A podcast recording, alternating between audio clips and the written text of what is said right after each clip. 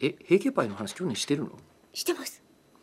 多分その源氏パイを澤田さん家でもらった時に「平家パイも美味しいですよね」って言ったらえ「あるの?」って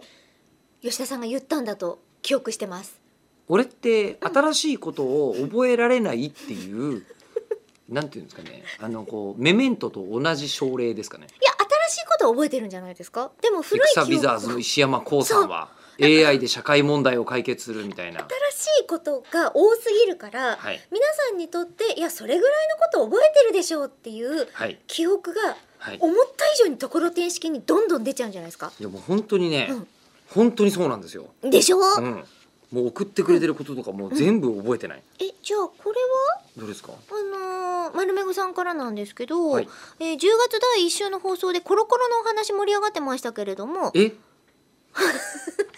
えかというとあれですよ、あのー JAXA のクリーンルームでもコロあーコロをかけてるんですってああ曽根さんがそうかけてるああーそれは聞いた言覚っえてがたでしょありますあでりまねすみんなでしてるんだよねっていうのをこの放送の中でもうんしていたんですけど、はいなんと「モノタロウ」の中でプロ用のコロコロがあるんですよ探してみてくださいそれは気に なる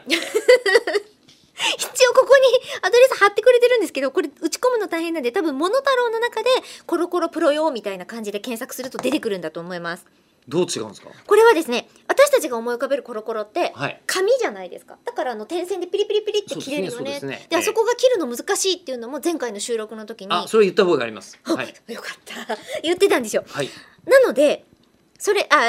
えー、と一般家庭なんですけどプロ用っていうのは、うん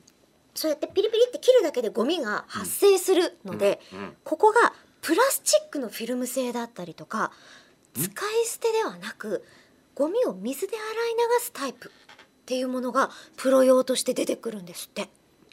もうクリーンルームでコロコロコロコロってやるでしょであいっぱいついちゃったなと思って、ピリピリピリって剥がした時にホコリが舞うから、なるほどもう一段階ダメだとはい、うんそうならないように、はいはいもう表面にいっぱいついたらもうそれごと持ち出して水で洗ってもう一度きれいになって持ち込むとかプラスチックのフィルム製だったりするからピリピリピリピリピリっていう作業がないんですってなんでなんでプラスチックフィルムだとそうなる知らんなるんじゃんなるんじ ゃない中村さん今雰囲気でごまかそうと一周してませんでしたねもうなるなるなりますかこれなるんじゃないなりますかねもうだからプラスあわかったプラスチックのフィルムでできてるから、はそれごと全部剥がすんだ、